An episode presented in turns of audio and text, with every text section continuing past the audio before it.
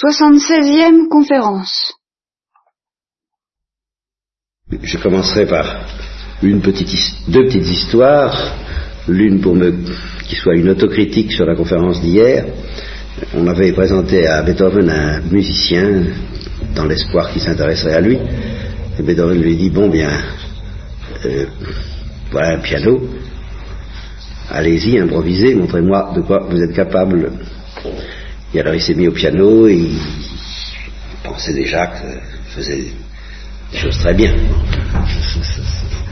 Et alors Beethoven, au bout de cinq minutes, lui dit, ben alors quand est-ce que vous allez commencer? Alors il a été très vexé, il s'est retiré, Beethoven dit, ben moi je croyais qu'il faisait que préluder.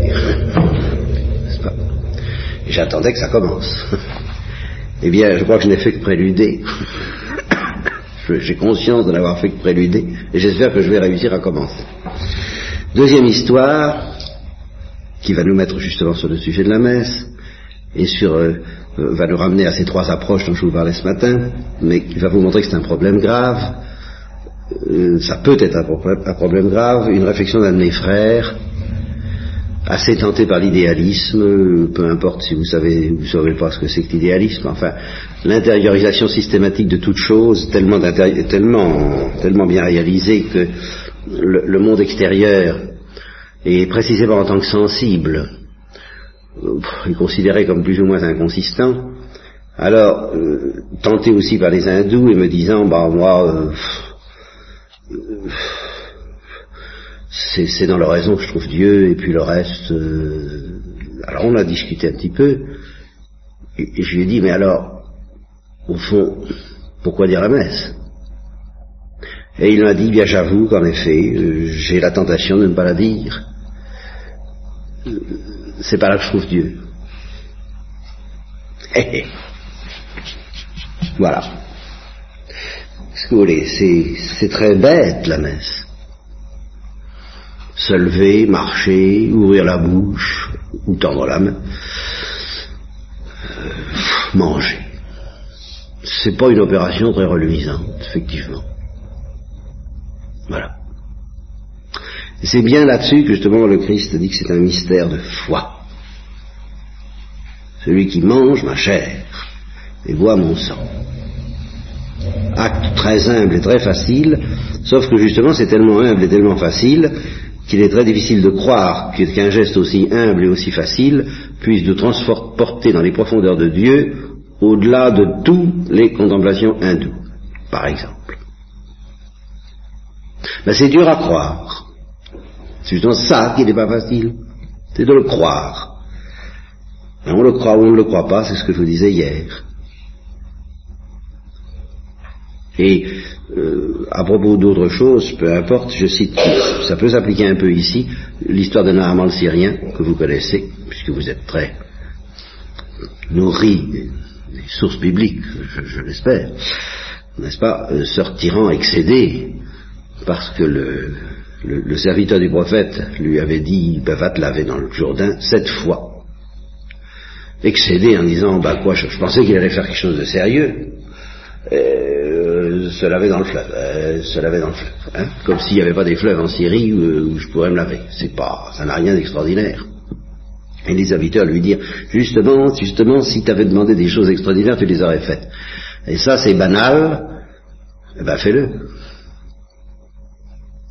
Et ce qui était difficile, c'était justement de croire qu'une chose aussi banale, de croire qu'une chose facile puisse être le salut. C'est justement ça qui était difficile. Et c'est ça la foi. C'est toujours ça la foi.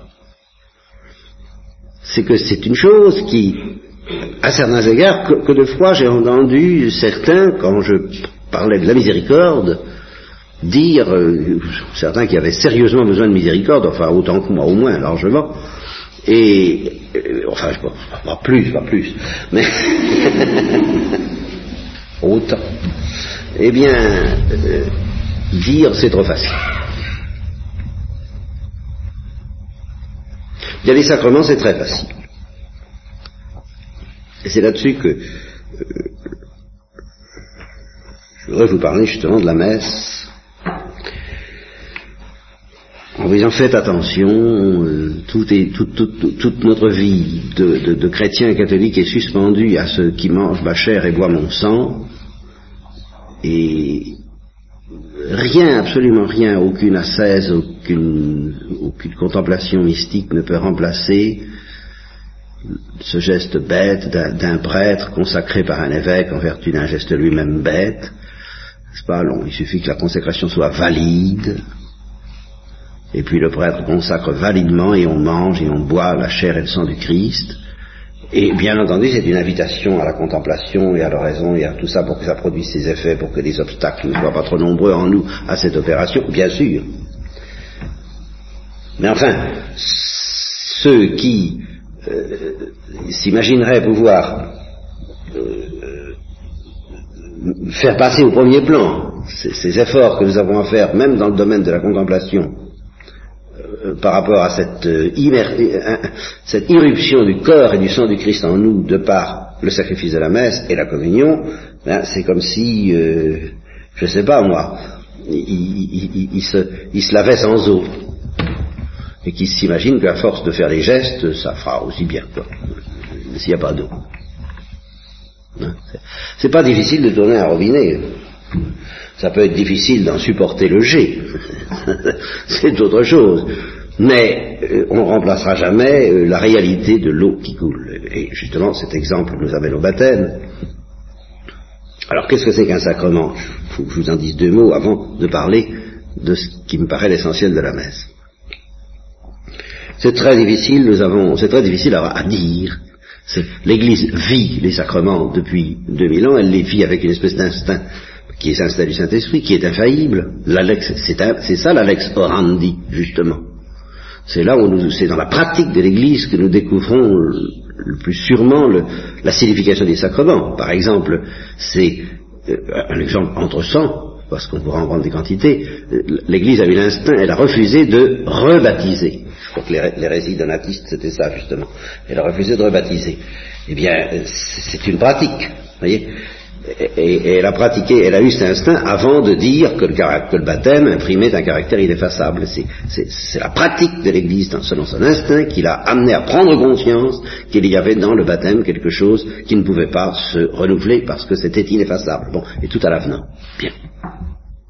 De même que la pratique du baptême des enfants nous enseigne des choses euh, très rigoureuses au point de vue doctrinal et qui ont été définies sur euh, les profondeurs ontologiques de l'action du baptême. Et la preuve que ça a un lien, c'est que justement ceux qui ne veulent pas de ces, conclusions doctrinales sont en train de vouloir du même coup modifier la pratique et qu'on ne baptise plus les enfants en bas âge. Parce que justement, enfin tout, tout, tout, tout un bazar qui remplace le bas âge et dont je vous fais grâce. Alors qu'est-ce que c'est que c'est très difficile de, bien comprendre avec un équilibre euh, authentique, de bien définir. Je vous dis, ça se vit d'abord, ça se vit. Alors ça, c'est une des rares choses où la vie précède vraiment euh, la théologie. Je dis une des rares choses parce que euh, sous forme de parole de Dieu, c'est tout de même la théologie, l'enseignement qui précède la vie. Dieu a dit telle chose, alors on écoute et on vit selon la parole. La parole précède. Tandis que là, l'action précède la parole, dans le domaine des sacrements.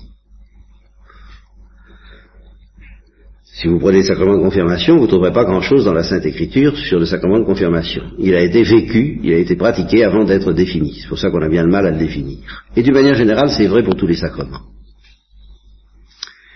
Mais enfin, tout de même, l'Église a dit certaines choses elle a dit, ce sont des signes efficaces. Qu'est-ce que ça veut dire?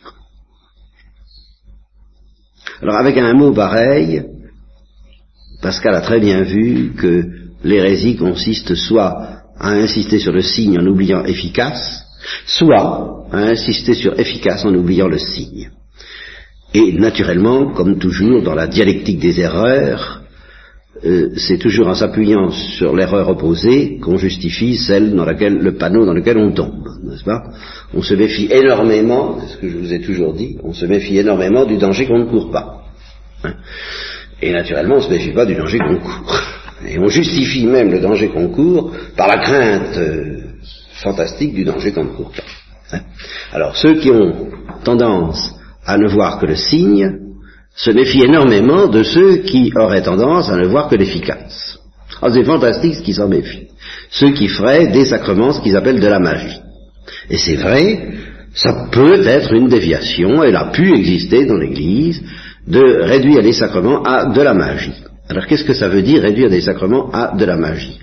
Je peux vouloir dire un tas de choses, mais enfin, entre autres ceci, c'est d'oublier que le signe n'est efficace que dans la mesure qu'à partir du fait qu'il signifie, et qu'il signifie aux yeux de la foi.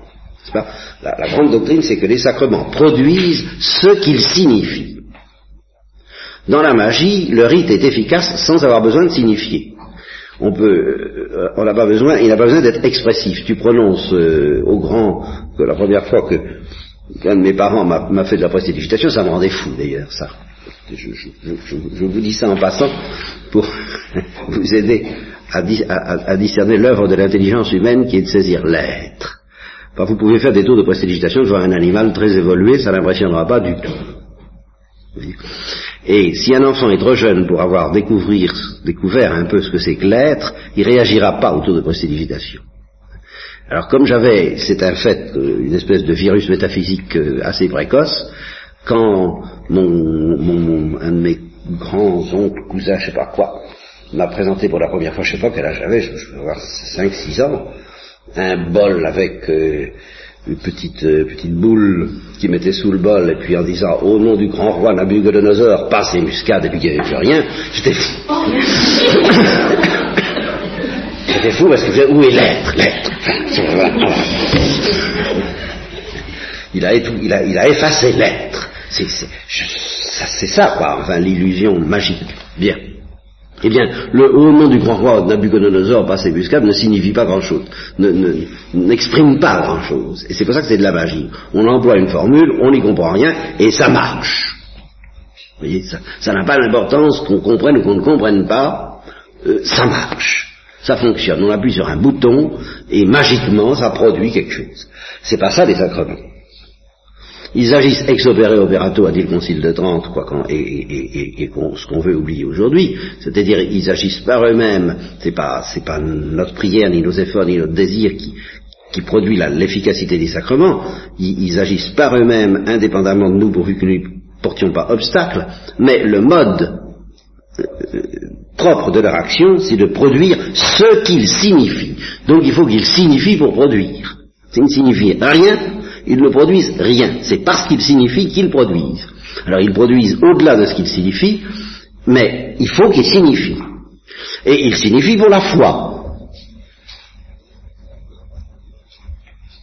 Donc il faut, même dans le cas où un incroyant qui n'y comprend rien baptise un enfant qui n'y comprend rien non plus parce qu'il est en bas âge, mais qu'il a l'intention de faire ce que fait l'Église, eh bien, il y a la contemplation de l'Église devant ce signe. Même en l'absence de tout témoin, c'est parce que ce signe est éloquent pour la foi de l'Église. Et c'est pour ça qu'on demande au moins à un incroyant de se référer à cette foi de l'Église en ayant l'intention de faire ce que fait l'Église. Il faut qu'il ait au moins ça. S'il ne se référait pas à ces gens-là, qui lui demandent de faire ça, ils lui écrivent une lettre, ils lui disent avant que l'enfant meure, baptise-le, parce qu'ils sont croyants, eux. Vous voyez, c'est ça. Eh bien, ce geste n'aurait pas d'efficace. Vous voyez C'est parce qu'il se réfère à des gens pour qui ce geste a un sens. Il faut que ces gens existent. Et ces gens, c'est l'Église. Pour l'Église, le geste d'un incroyant qui baptise a un sens. Et c'est parce qu'il a un sens aux yeux de la foi de l'Église qu'il est efficace. Il produit ce qu'il signifie aux yeux de l'Église, c'est-à-dire aux yeux de la foi. Par conséquent, j'en conclus, et ça, ça va être le mot clé sur lequel je vais insister, parce qu'alors là, il n'est pas classique dans la théologie des sacrements, c'est une petite originalité théologique de langage que je vous propose, j'espère, pour vous aider à mieux comprendre la doctrine traditionnelle, j'espère n'innover en rien quant au fond, mais peut-être quant au langage, en conséquence, il y a du spectacle dans les sacrements. Forcément, parce qu'il y a un signe qui, signifie quelque chose. Partout où un, signe doit signifier quelque chose, il y a un spectacle. Et un spectacle sensible.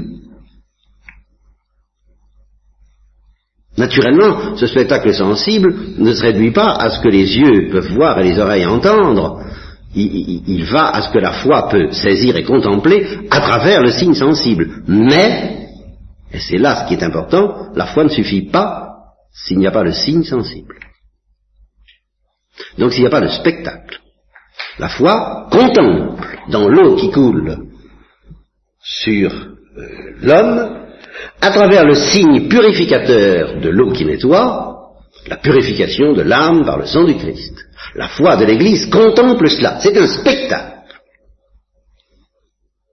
Et c'est ce spectacle, en tant que spectacle, qui est efficace. Et ce spectacle produit ce qu'il signifie.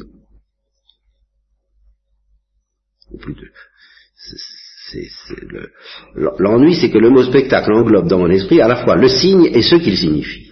Pas? Justement, le signe aide la foi à contempler ce qu'il signifie.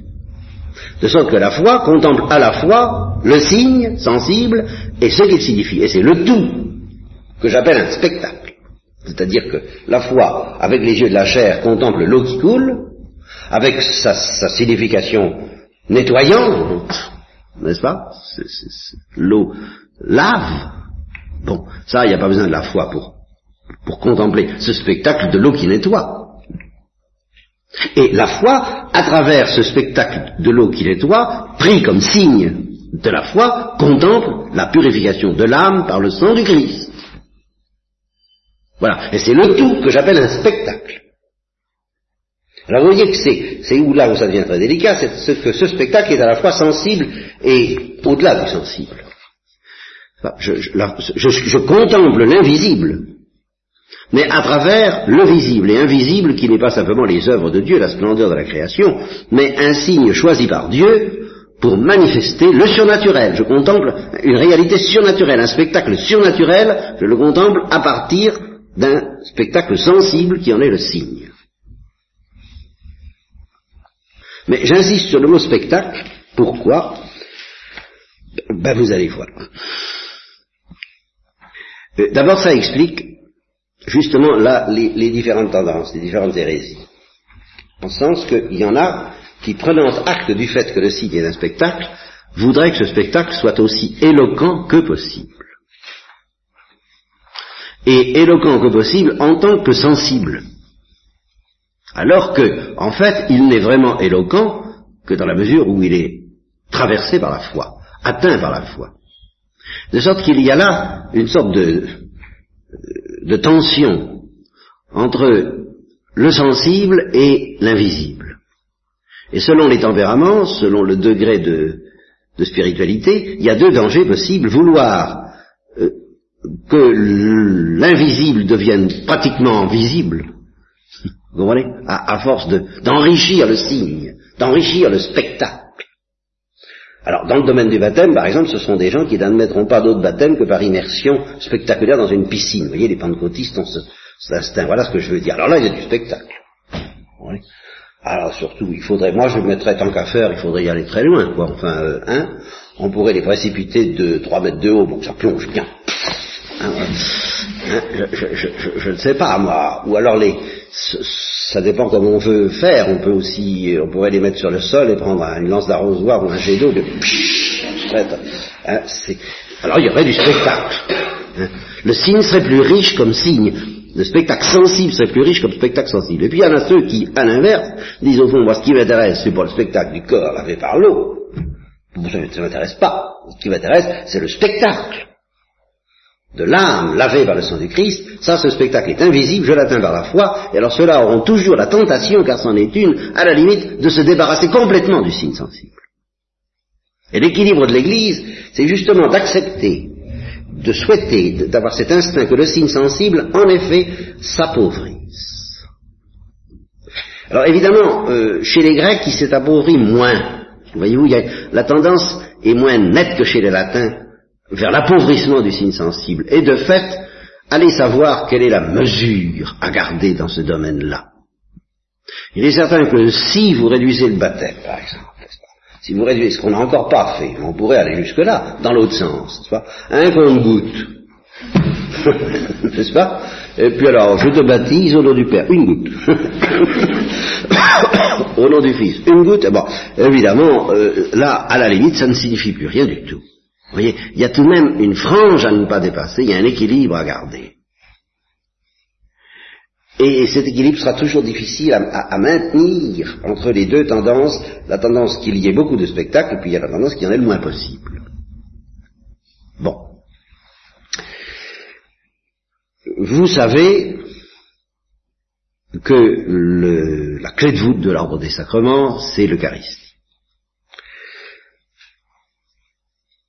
Et vous savez aussi que l'Eucharistie possède par rapport au sacrement quelque chose de tout à fait privilégié, unique, transcendant, c'est que non seulement elle nous offre le spectacle de l'action du corps et du sang du Christ sur les âmes, mais qu'elle nous offre la présence même du corps et du sang du Christ, et la présence même et le renouvellement même, mais selon un mode d'être différent de celui du vendredi saint, mais le renouvellement réel, sacramentel, efficace du sacrifice de la croix le vendredi saint. Là-dessus, on s'est battu pas mal avec les protestants, et les catholiques sont en train de se faire protestantiser consciencieusement. Je n'insiste pas là-dessus. Je, pense qu'il faut maintenir les choses. Le Père Eris pourrait vous y aider. C'est un très bon auteur dans ce domaine-là. Sais pas là-dessus que je voudrais insister. Mais je maintiens qu'il y a présence réelle du corps et du sang du Christ, ce qui veut dire que, après la consécration, il n'y a plus de pain, mais le corps du Christ. Et après la, consécration du, du vin, il n'y a plus de vin, mais le sang du Christ. C'est ce qu'on appelle la transubstantiation. Si on ne veut pas du mot, ça m'est égal la philosophie, la substance, soi-disant. Passons, mais il euh, n'y a qu'à dire une formule très simple, il n'y a plus de pain. Hein? Et alors moi, grand acquisiteur, passez devant le guichet. Il y a encore du pain, il n'y a plus de pain? Ah ben dans ce pain, il y a une présence. Hop, à brûler. Hein? Ah bon ça, alors là, euh, si ça pouvait encore être, hein, je ne voudrais pas le brûler, le malheureux, mais le, lui mettre du sparadrap sur, sur, sur les lèvres, quoi, ça, ça suffirait. Je n'en demanderai pas plus mais je lui mettrai du sparadrap, en terre chrétienne, surtout si c'est un prêtre. C'est inadmissible. Ou alors qu'il aille chez les protestants. C'est pour ça que l'accord des dons ne me satisfait absolument pas. Il ne suffit pas de dire que le Christ est réellement présent dans le pain. Il faut dire il n'y a plus de pain. Sinon, on a fait naufrage dans la foi catholique. Oh non, alors là, moi, je ne faut pas rigoler avec ces choses-là. Hein alors, si vous voulez pas appeler ça transubstantiation, ça c'est votre affaire. Malgré, là encore, toute la tradition de l'Église et l'utilisation solennelle de ce mot par les conciles et ce rappel, le rappel par Paul VI. Mais enfin, au moins, maintenez ça, et c'est un moyen très simple de savoir si un prêtre, entre autres, a la vraie foi ou ne l'a pas à ce sujet, demandez-lui s'il n'y a plus de pain après, ou s'il y a encore du pain. Vous verrez bien. Bon, alors ça, c'est pas mon sujet. Enfin, je, le maintiens, et il y a renouvellement sacramentel du sacrifice de la croix. Alors ce renouvellement sacramentel a, entre autres, comme conséquence, c'est une conséquence, mais c'est celle-là qui m'intéresse aujourd'hui, de nous transporter au pied de la croix. Voilà. De, de nous mettre dans la même situation que la Sainte Vierge, au pied de la croix. Et alors là, je reprends le mot spectacle, et j'ai tout de même Saint Paul pour me conforter dans cette utilisation du mot spectacle. Spectaculum factissimus, homidibus et angelis, nous avons été jetés en spectacle aux hommes et aux anges. Or, c'est en tant que chrétiens que nous sommes livrés en spectacle aux hommes et aux anges. C'est donc en tant que ressemblant au Christ, c'est donc que le Christ, le premier, a été livré en spectacle aux hommes et aux anges. Et où a-t-il été livré en spectacle, si ce n'est sur la croix? Donc s'il y a un spectacle dans le monde, c'est celui-là. Et alors, c'est à propos de ce spectacle que le génie de l'Église, c'est-à-dire le Saint-Esprit lui-même, a trouvé le moyen, alors, euh, à condition qu'on sache le comprendre, et, on sait, on a su le comprendre à certaines époques, et, en, principe on sait le comprendre à toutes les époques, mais enfin, Diminutus sunt veritates affiliis hominum, les hommes ne sont pas toujours très fidèles aux, splendeurs que, Dieu leur donne à, contempler, précisément, c'est qu'à propos de l'Eucharistie, alors il y a ce privilège supplémentaire, à propos de l'Eucharistie comme spectacle, que si on veut bien y regarder d'un peu près, et se conformer dans la pratique à ce que je vais vous dire là, la tension dont je vous ai parlé entre le désir que le spectacle soit aussi sensiblement éloquent que possible, et puis le désir que le spectacle soit aussi dépouillé, profond, surnaturel et invisible que possible, cette tension est résolue. Pourquoi? Eh bien, parce qu'elle est résolue par la distinction entre la messe et l'avant-messe. C'est ça qui est absolument génial dans la structure de la messe. C'est que l'avant-messe ouvre les voies, si on le veut, à une amplification aussi euh, théâtrale que vous voudrez, que les hommes le désireront, du spectacle de la passion. Et alors là, j'irai très loin. J'irai très loin en m'appuyant ben, sur, oh ben, sur le droit canon. Et sur le droit canon avant le concile. Donc vous voyez que mes audaces ne doivent rien à des innovations. Mais dans le droit canon d'avant le concile, dans la liturgie telle qu'elle était pratiquée avant le concile, la liturgie la plus austère, eh bien, autorisée entre, et, et, encouragée même, hein, entre l'évangile et le credo, ce qu'on appelle l'homélie. Je n'ai jamais lu aucun texte qui indique que l'homélie doive durer une, euh, une, durée de temps, ne doivent pas dépasser euh, 20 minutes. Jamais. Malheureusement peut-être. N'est-ce pas? Dans certains cas, euh, j'ai connu ça dans mon enfance. Bon, on voudrait bien que... Bon. Mais, dans certains cas, et ça se passait au Moyen Âge assez fréquemment, où il n'y avait pas de cinéma, où il n'y avait pas de théâtre, eh bien c'était un véritable spectacle. Et les prédicateurs donnaient du spectacle. Et le peuple, qui n'avait pas d'autre distraction, saine du moins, il écoutait quelquefois des heures un prédicateur. Je ne vois pas pourquoi il serait interdit qu'un prédicateur parle deux ou trois heures entre l'évangile et le credo. Alors vous me direz c'est pas pratique, d'accord, mais j'écarte pour le moment, puisqu'il s'agit de doctrine, les objections accidentelles, hein, vous m'excuserez. Parce que je vais aller très loin je vais dire pourquoi pas trois jours. Vous direz, il, ne tiendrait pas le coup. Je réponds, pourquoi pas plusieurs prédicateurs Vous me direz, euh, oui, évidemment. Et alors je vais encore plus loin, pourquoi pas le spectacle même de la passion? Les mystères du Moyen Âge pourquoi? Et je suis convaincu que dans l'esprit de l'Église, comme dans l'esprit des Âge, les mystères étaient de la jeunesse. Au fond, c'est ça la messe Une préparation modo-humano, de mode humain, de mode sensible, de mode spectaculaire, théâtral, euh, retentissant, émotionnant. Du spectacle de la passion. Et alors, allons encore plus loin. On dirait, où est-ce qu'il va s'arrêter? Eh bien, les prédicateurs ont toujours eu le droit d'évoquer tous les textes du Père de l'Église. Donc, tout ce qui se passe dans la vie de l'Église, tout ce que je vous dis en ce moment, tout ce que je, tout ce que tous les pères de l'Église ont écrit, tout ça, en somme, pourrait être, au, moment de l'homélie, incorporé à l'avant-messe. Toute l'activité doctrinale de l'Église fait partie de l'avant-messe. C'est une manière de nous apprendre à contempler, d'une manière alors plus rigoureuse, plus théologique peut-être, mais quelquefois très lyrique, est très sensible, est très touchante, est très, populaire. Vous voyez l'aspect populaire dont je vous parlais, comme il s'inscrit bien dans la liturgie de la messe, mais non, plus précisément dans la liturgie de l'avant-messe. Et j'irai encore plus loin. Car le jour, par exemple, de la Saint-Laurent, ou le jour de... Qu'est-ce que vous me proposez? La décoration de Saint Jean-Baptiste, Saint Antoine, alors là je suis pas très au courant. dont on peut évoquer à l'intérieur de l'avant-messe, et pour nous aider à contempler le Christ crucifié, tous les martyrs que l'Église a connus, et qui sont la prolongation du mystère de la passion.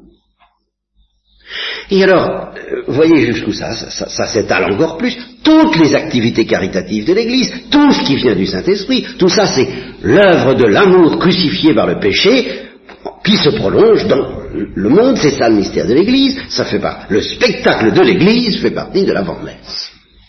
Donc tout ce que fait l'Église depuis 2000 ans, tout ce que les saints ont subi, et tout ce qu'ils ont fait, et tout ce qu'ils ont aimé, toute leur passion, toute leur martyr, toute leur souffrance, toute leur, et tout leur chant, et tout leur lyrisme, et Saint Jean de la Croix dans son cachot, et, etc., enfin tout ce que vous voudrez, tout ça, ça fait partie du spectacle qui nous est offert pour contempler le Christ crucifié dans le saint sacrifice de la messe.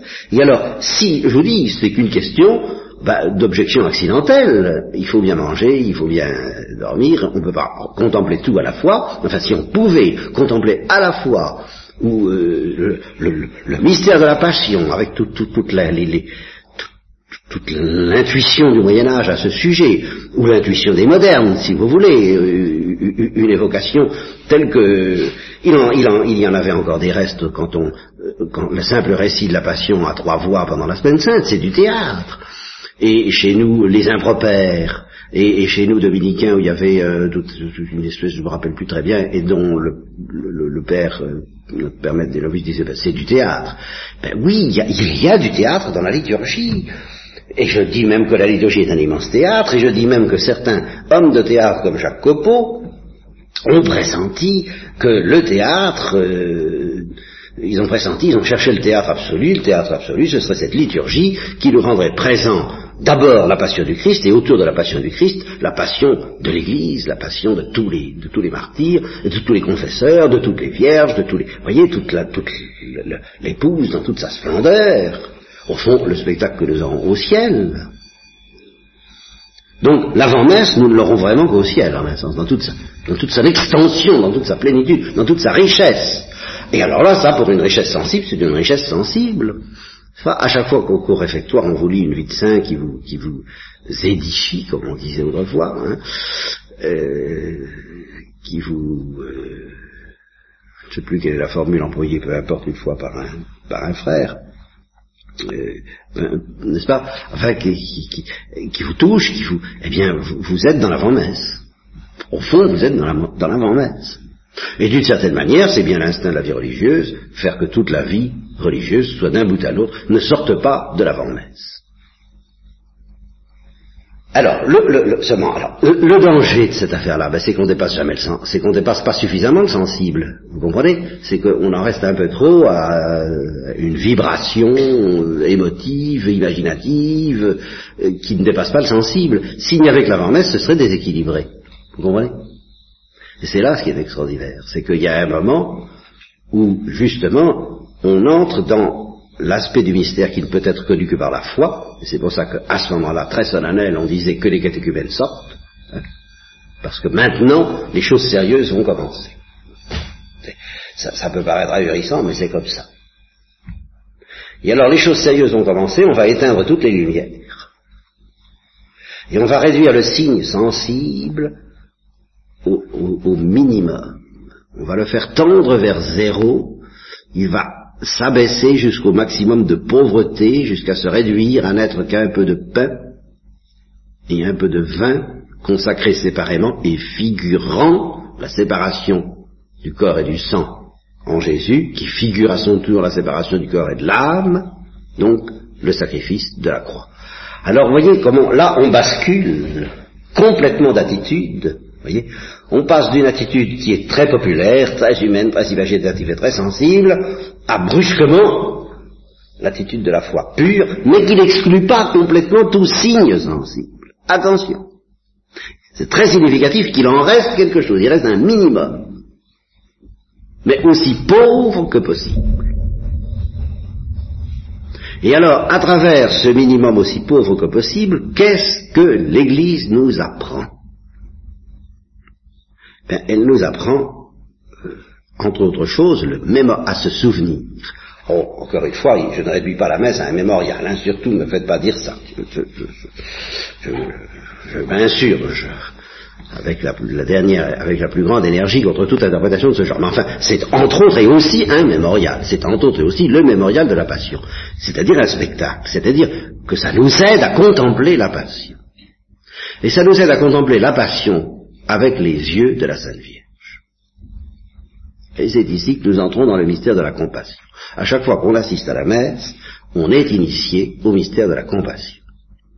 Et qu'est-ce qui caractérise le mystère de la compassion? Alors c'est là que je vais vous dire des choses qui là encore me sont assez personnelles, mais euh, que j'espère fonder sur euh, ben, la contemplation de l'avant-messe. C'est-à-dire que justement dans l'avant-messe, on contemple toute la vie de l'Église. Et dans la vie de l'Église, eh bien, il s'est passé certaines choses qui sont extrêmement instructives sur le mystère de la passion.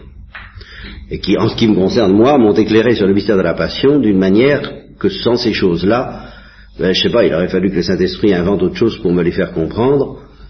Et euh, je crois que c'est pour toute l'Église pareil. Et à partir du Moyen Âge, à partir d'un certain François d'Assise, il faut bien dire les choses telles qu'elles sont, Saint-Esprit a fait quelque chose qui était destiné à nous aider à plonger un peu plus profondément dans le mystère de la passion. Il a stigmatisé François d'Assise. Alors là, ça, c'est pas banal. C'est pas banal parce que d'abord, c'est à peu près la première fois dans toute l'histoire de l'Église que ça s'est produit. Il y a guère d'exemples avant. Je dis guerre parce que je suis prudent, mais si j'étais imprudent, je dirais il n'y a pas d'exemple avant. Par contre, aussitôt après, il y a une explosion de stigmatisation dans l'Église. D'où, évidemment, une certaine suspicion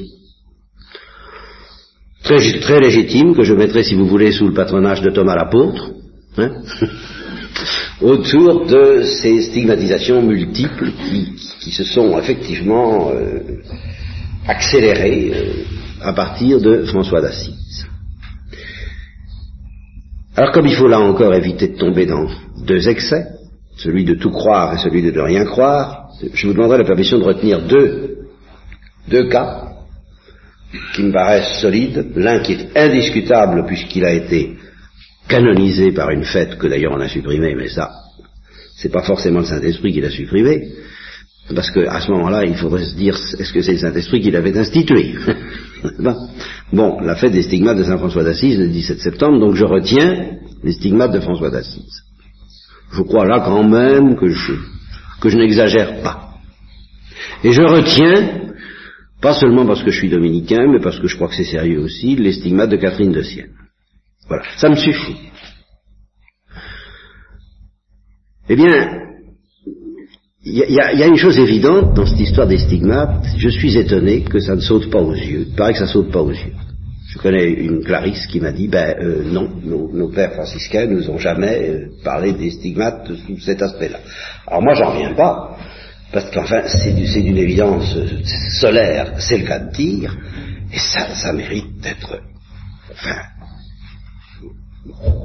euh, c'est fascinant, enfin il faudrait qu'on ça mérite qu'on s'y arrête et puis qu'on s'y arrête définitivement.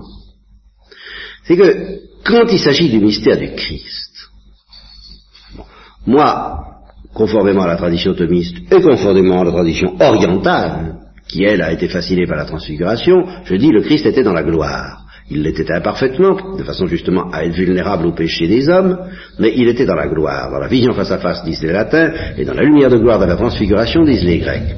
Bon, mais il a été crucifié tout en étant dans la gloire, il a été crucifié par le péché des hommes qui était vraiment l'aiguillon de sa mort. Hein. Le premier, sinon le dernier, sinon le plus profond. Le plus profond aiguillon de sa mort, c'est la gloire quand même, justement, parce que quand on est dans la gloire, on meurt de gloire. Ça, je maintiens ça. Mais cette mort de gloire a englouti, a digéré, a, et a détruit la mort dans l'aiguillon et le péché, mais qui a bien existé réellement pour le cas de Jésus-Christ. Il a réellement été crucifié, il est mort d'une mort dans l'aiguillon était le péché, le péché des hommes et le péché de Satan derrière, inspirant le péché des hommes, et puis il a englouti cette mort dans la mort dans l'aiguillon et la gloire, et qui, elle, a eu le dernier mot en lui. Bon, passons, voyez, voir cahier sur la rédemption. Bien. Mais dans le cas de François d'Assise, ben, je suis obligé de constater que c'est exactement le contraire. C'est qu'à première vue, du moins, François d'Assise n'était pas dans la gloire, en tout cas il n'était pas dans la vision face à face. Et il n'était pas dans la gloire comme Jésus-Christ donc. Et le jour où il a été stigmatisé sur, euh, je ne sais jamais s'il faut dire l'alverne ou l'arverne. L'alverne, merci. J'y arriverai, mais question de temps. Et, de répétition. Donc sur l'alverne, c'est pas le péché des hommes qui l'a crucifié. C'est la gloire du Christ. Enfin, tout même. Vous n'avez pas réfléchi à ça? C'est quand même extraordinaire. Moi, je trouve ça fantastique. Pour Catherine de Sienne, c'est le Christ en gloire qui se présente à elle avec ses plaies glorieuses et lumineuses, et de ces plaies lumineuses jaillit un rayon laser, des rayons, cinq rayons laser qui viennent frapper le corps de Catherine de Sienne et qui viennent la crucifier. C'est la gloire qui crucifie. Et pour François d'Assise, c'est un séraphin, c'est un séraphin qui évoque quand même, qui représente la vertu du Christ glorieux, qui, est l'instrument du Christ glorieux, et qui, lui aussi, crucifie très réellement, très tangiblement, très douloureusement, très physiquement, et de manière, et même, et même spectaculairement, toujours le spectacle, François d'Assise. Mais l'agent de cette crucifixion, c'est la gloire. N'ai pas réfléchi à ça. On trouve ça extraordinaire. Parce que, alors là, en, théologien, je me dis, mais enfin, sur la terre, qu'est-ce qui nous crucifie? Est-ce que c'est le péché ou est-ce que c'est la gloire? Eh bien, la réponse, c'est les deux. Et c'est pour ça que c'est compliqué, c'est pour ça que je vous demande un peu de patience, parce que le statut du chrétien, je ne l'ai pas encore bien mis au point. C'est très très compliqué. Parce que le chrétien étant un autre Christ est crucifié par le péché, mais étant un pécheur est crucifié par la gloire. C'est justement ça, le chrétien. C'est ce double crucifiement. Par le péché, dans la mesure où il aime, et par la gloire, dans la mesure où il n'aime pas assez. Car la gloire ne crucifie pas Jésus-Christ, mais elle crucifie François d'Assise. C'est quand même pas banal. Et je pense à la parole de Saint Paul, je suis crucifié au monde et le monde à moi. Vous voyez, il y a une espèce de, dialectique. Bon. Et puisque je suis sur Saint Paul, il y a une parole de Saint Paul que vous connaissez sûrement. Je porte en moi les stigmates du Christ Jésus. Le grec, le mot grec dans, dans ce texte, c'est stigmata et jusqu'à jusqu'à ce que je découvre que ces choses-là sont rudes, qu'il faut pour les grands entendre avoir fait ses études, j'avais la naïveté incroyable pour, pour un étudiant qui avait fait du grec quand même, il sait le grec monsieur, bien, je savais très mal d'ailleurs, enfin suffisamment pour avoir la naïveté incroyable, figurez-vous ça, hein, tenez-vous bien, je traduisais stigmata par stigmate. Faut être, faut être complètement euh, naïf. Parce que j'ai très vite vu que c'était pas ça du tout. Parce que euh, on ne veut pas admettre dans la théologie moderne que saint Paul ait été stigmatisé. Alors il est bien obligé de, traduire stigmata par autre chose, évidemment. Obligé de dire empreinte, c'est-à-dire qu'au fond ça évoque quelque chose de tout à fait inoffensif, étant entendu que le caractère baptismal par exemple, euh, le caractère de la confirmation et le caractère sacerdotal sont des choses qui ont intérêt à rester tout à fait inoffensives, Alors là, on accepte, on les accepte. Du, moment que c'est spectaculaire, c'est la même chose. Alors, on dit, ben, Paul dit, je porte en moi l'empreinte du Christ Jésus. Ben, ça veut dire tout ce qu'on voudra, sauf des stigmates. Bien, bien. Il est certain qu'on n'a jamais entendu parler de stigmates visibles chez Saint Paul, c'est un fait. Mais justement, j'ai Catherine de Sienne dans mon arsenal. Ah Catherine de Sienne, elle a demandé que les stigmates chez elle ne soient pas visibles, que ça devienne des stigmates invisibles. Alors ça nous invite à une réflexion de plus en plus profonde sur le mystère des stigmates. Il y a les stigmates visibles, il y a les stigmates invisibles, Et euh, j'ai envie de franchir un, degré et de dire au fond, il y a aussi des stigmates insensibles. Oh, vous me direz, euh, ça ne devient plus très spectaculaire. Eh bien, euh, c'est pas si simple. J'entends par là que l'empreinte du spectacle de la passion. Vous voyez, parce que moi, alors là, l'empreinte, le caractère sacerdotal, le caractère baptismal, euh, je n'ai pas le temps d'en parler ce matin, mais c'est pas ça que je vise immédiatement. Je vise l'empreinte du spectacle de la passion. Mais du spectacle du Christ en gloire aussi, du Christ crucifié et glorieux. Bon. Et qui porte, qui, manifestement, c'est ça que nous démontre le mystère de François d'Assise, c'est qu'il a le pouvoir de nous, marquer de son sang, effectivement, et, de marquer notre corps de son empreinte. Eh bien, cette empreinte, effectivement, euh, l'aspect localisé de cette empreinte, je veux bien croire que c'est un charisme spécial qui n'est pas donné à tous. Mais ce qui est donné à tous, devant ce spectacle du Christ crucifié et ressuscité, eh c'est que notre corps lui-même et notre âme, bien entendu, l'un ne va pas sans l'autre, notre être tout entier est... Ah, alors là, je trouve pas de mots, parce que stigmatiser, ça évoque la localisation. Stigmatiser sans localisation. Qu'est-ce que ça veut dire? Qu'est-ce que ça veut dire être stigmatisé sans localisation Sans localisation euh, euh, spectaculaire. Pas? Ce qui est spectaculaire, c'est le Christ crucifié et ressuscité, mais que nous, euh, nous soyons, nous devenions spectaculaires à la suite de, ce spectacle, de cette contemplation, c'est pas obligatoire du tout, en effet. Et même, c'est plutôt gênant. C'est pour ça que Catherine de Sienne a demandé pas de spectacle, tout au moins dont je sois l'objet. Et, et Thérèse d'Avila répond d'avance en disant, et après? Si nous sommes jetés en spectacle aux anges et aux hommes, c'est un manque de simplicité et un manque d'humilité que de s'y refuser avec trop de violence. Mais enfin, euh, s'y refuser doucement, oui. Euh, parce qu'il faut se méfier de tout ce que le démon peut nous suggérer à partir de ce qui est trop spectaculaire et imaginatif. Donc, que nous ayons l'instinct de la pudeur, ça, ça va. Hein.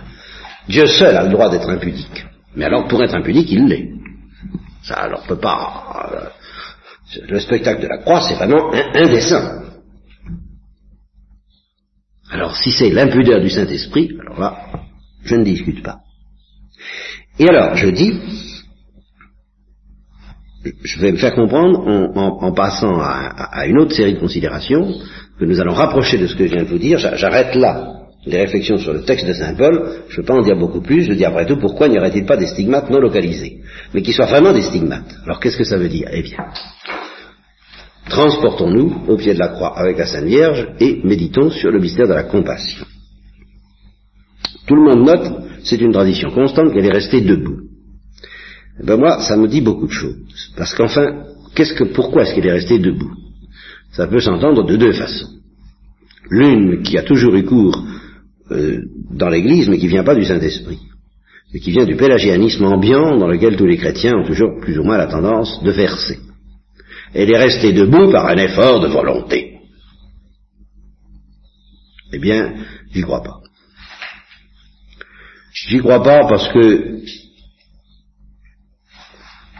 parce que ça me paraît ridicule. Enfin, excusez-moi, ça me paraît niais. Je pense qu'à ce moment-là, Jésus-Christ et la Sainte Vierge était vraiment occupé à toute autre chose qu'à faire des actes de volonté. Et quand Thérèse de l'Enfant Jésus disait, quand on admirait son héroïsme et son courage, c'est pas ça. Alors qu'est-ce qui leur arrivait? Ben ils étaient possédés. C'est pas compliqué. Ils étaient possédés à la manière dont la sœur de Thérèse disait à Thérèse, vous êtes possédés par Dieu comme on est possédé par le démon. Vous êtes possédés. Quand on est possédé, on n'a plus besoin de faire d'efforts de volonté. On a, besoin de consentir. Et puis, les efforts de volonté, c'est Dieu qui les fait. Alors, ce que je veux dire, c'est ceci, et je vais bientôt m'arrêter là, parce que cette fois, quand même, j'espère que l'approche de l'heure, ne pas tout à fait, mais vous l'aurez. Vous aurez votre heure. Voyez, qu'est-ce que c'est que la compassion de la Sainte Vierge? Vraiment, c'est aussi mystérieux, et je, vais jusque-là. Et si vous n'allez pas jusque-là, ce n'est même pas la peine d'essayer de commencer. Hein. Je dis que la compassion de la Sainte Vierge est quelque chose d'aussi mystérieux que le visage de Dieu qui ne ressemble à rien. Je dis que la compassion de la Sainte Vierge est un mystère de gloire.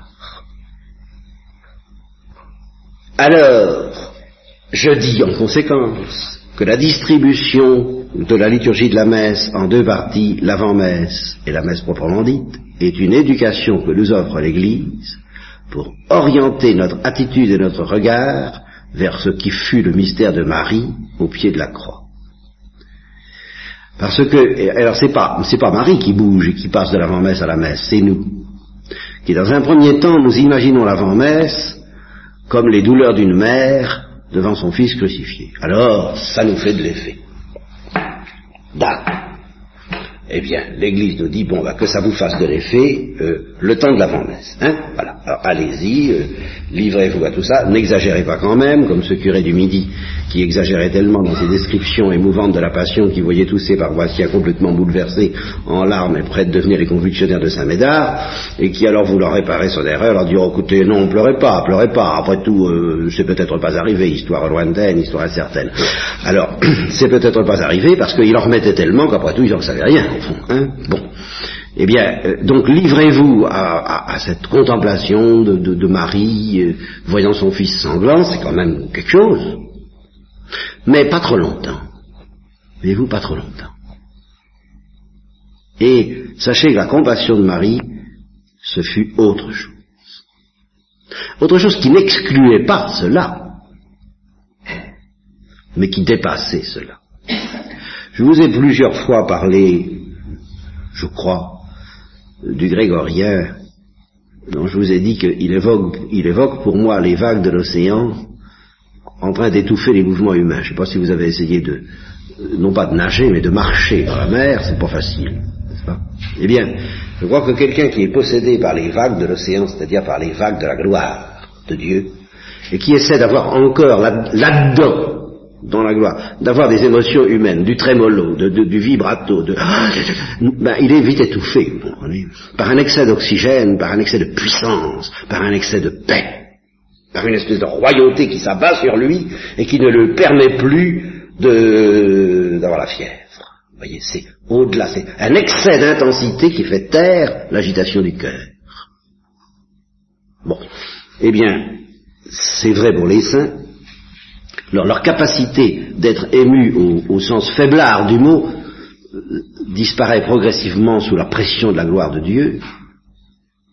Ils cessent pas d'être sensibles, hypersensibles, mais cette sensibilité est constamment euh, étouffée, je trouve pas le mot d'autre mot, à la fois étouffée, brûlée, cautérisée, consumée, dépassée par le fleuve de la paix. Le don paisible, comme me dit une mère de famille qui, connaît un peu de quoi il s'agit. Le don paisible, qui connaît, c'est une très belle expression, qui, unit à la fois l'évocation justement des plaines russes, et puis euh, le mystère de Dieu, le don paisible. Eh bien, le don paisible euh, éteint les lumières, mais éteint aussi les émotions, éteint l'imagination, et stigmatise. Oui. Moi je dis qu'au pied de la croix, la Sainte Vierge a été stigmatisée par la gloire. C'est-à-dire qu'elle a été unie à la croix de son Fils, par, de tout autre procédé que la fois être bouleversée humainement, ce qu'elle était pourtant, et de tenir le coup par un effort de volonté, ce qu'elle ne refusait pas de faire. Non, elle était tenue debout par la gloire elle était tenue debout par la stigmatisation invisible et peut-être pas localisée. Vous voyez ce que, j'appelle, elle était transfixée. On, a on parle de la transfixion de la Sainte Vierge quand même. Et on dit aussi, bienheureux les sens de la Vierge Marie, qui, sans connaître la mort, ont reçu la palme de martyr sous la croix du Seigneur. Mais c'est exactement ça. Qu'est-ce que ça veut dire justement? Ça veut dire qu'elle a été, c'est le moins qu'on puisse dire, si François d'Assise l'a été, pourquoi qu'elle ne l'aurait pas été? Il l'a été à force d'être fou d'amour pour le Christ crucifié et ressuscité, eh bien elle l'était bien plus que lui, enfin. Donc pour moi ça ne fait aucun doute, la compassion est un mystère de gloire et de stigmatisation. Et la messe proprement dite est une initiation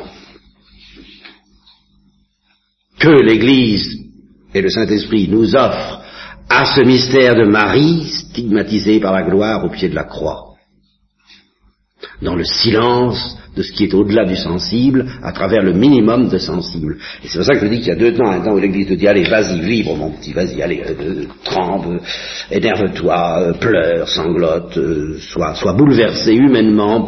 Et, c'est bon, hein, c'est pas du tout une mauvaise chose. Il y a, l'heure, la, la, première fois qu'un enfant normal euh, découvre le mystère de la passion, il doit être bouleversé humainement. Et puis seulement euh, c'est comme une blessure, le, sang coule, et puis et puis doit intervenir ce que les chirurgiens appellent l'hémostase. C'est-à-dire que ça doit se cicatriser. Et qu'est-ce qui cicatrise? C'est la gloire. C'est la gloire qui cautérise et stigmatise cette blessure humaine et en fait une blessure de gloire, une blessure de paix, une blessure de silence, une blessure de compassion. Voilà pour moi ce qu'est le mystère de la messe et ce qu'est le mystère de Marie. C'est la même chose, c'est Marie, c'est le Saint-Esprit et c'est l'Église qui nous éduque à regarder les choses comme Marie les a regardées au pied de la croix, c'est-à-dire d'un regard qui est celui de Saint François d'Assise et au-delà de celui de Saint François d'Assise. Dans l'obscurité de la foi, elle n'a pas vu la gloire du Christ d'une manière sensible, elle a vu son sang, elle a vu sa mort. Mais elle a été possédée par la gloire. Et elle a été transfixée, attachée à la croix de son Christ par la gloire de son Fils. C'est un mystère de gloire, et c'est un mystère invisible, et c'est un mystère de foi.